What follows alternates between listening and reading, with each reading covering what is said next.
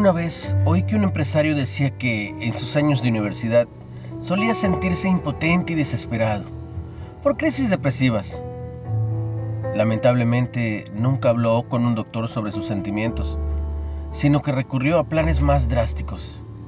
Solicitó en una biblioteca un libro sobre el suicidio y estableció una fecha para quitarse la vida. Dios se interesa por los desesperados y desesperanzados, y lo vemos en cómo trató personajes de la Biblia en sus momentos oscuros. Cuando Jonás quería morirse, conversó tiernamente con él. Velo en Jonás 4:3. Cuando Elías le pidió que le quitara la vida en Primera de Reyes 19, le proveyó pan y agua para recuperarse. Le habló con dulzura y lo ayudó a ver que no estaba solo.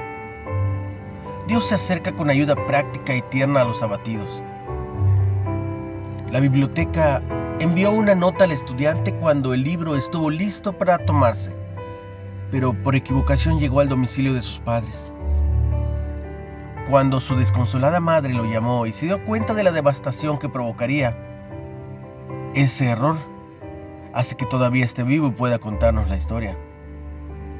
No creo que aquel estudiante se haya salvado por suerte o pura casualidad, ya sea que se trate de pan o agua cuando lo necesitamos o de una dirección equivocada. Es la ternura divina lo que interviene misteriosamente para salvarnos. Una reflexión de Sheridan Boise. ¿Cómo obró Dios por ti en algún momento de desesperación? ¿En dónde más has visto la ternura divina en acción?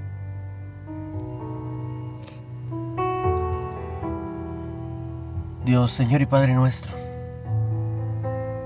te alabo por tus cuidados.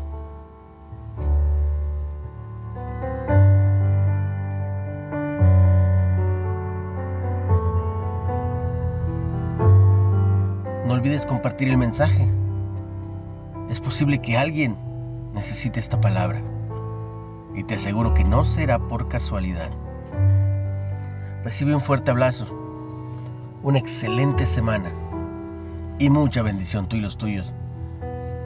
En el nombre de Jesús.